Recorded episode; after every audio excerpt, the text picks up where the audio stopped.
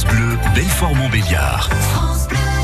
7h17, c'est l'heure du plus de l'info qui nous emmène ce matin à Trévenant. Oui, à l'hôpital Nord-Franche-Comté qui est équipé depuis quelques mois d'un robot de pointe pour opérer les patients. Il a été présenté à la presse hier. Bonjour Mélanie Kuzelevich. Bonjour Céline, bonjour à tous. Alors un robot qui opère, Mélanie, ça a de quoi intriguer. Comment ça fonctionne exactement? C'est un robot qu'on utilise pour des interventions chirurgicales complexes. Au lieu de pratiquer une opération à ventre ouvert avec une grande incision, le chirurgien est toujours dans le bloc opératoire à côté de son patient, mais derrière une machine qu'il guide à l'aide de ses doigts et d'une caméra 3D haute définition.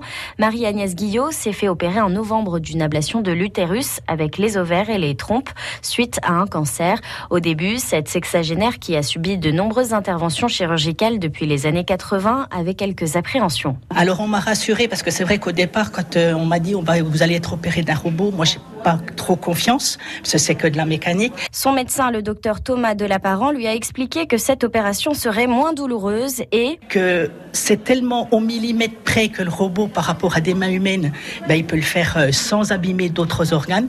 Et là, c'est vrai que ça m'a rassuré parce qu'il passait tellement près de la vessie, de l'urètre et puis tout que je me suis, j'avais un peu peur qu'il l'abîme un autre organe.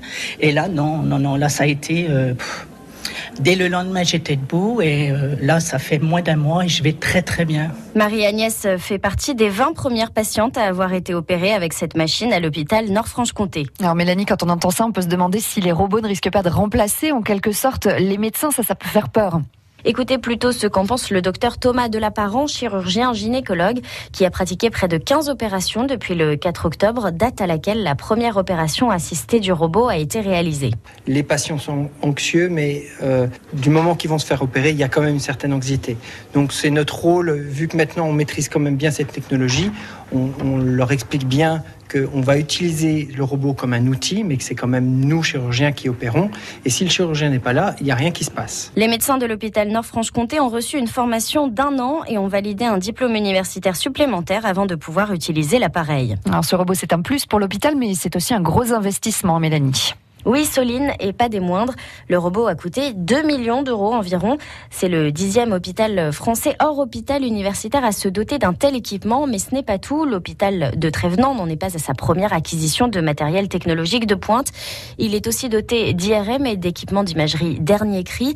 Alors ce robot, c'est peut-être aussi un moyen de connaître un rayonnement plus vaste dans la région. Thomas Delaparent. Il y a un vrai dynamisme autour de cette technologie.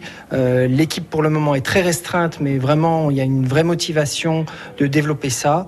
Il ne faut pas oublier que cette technologie, le bénéfice, il est pour le patient.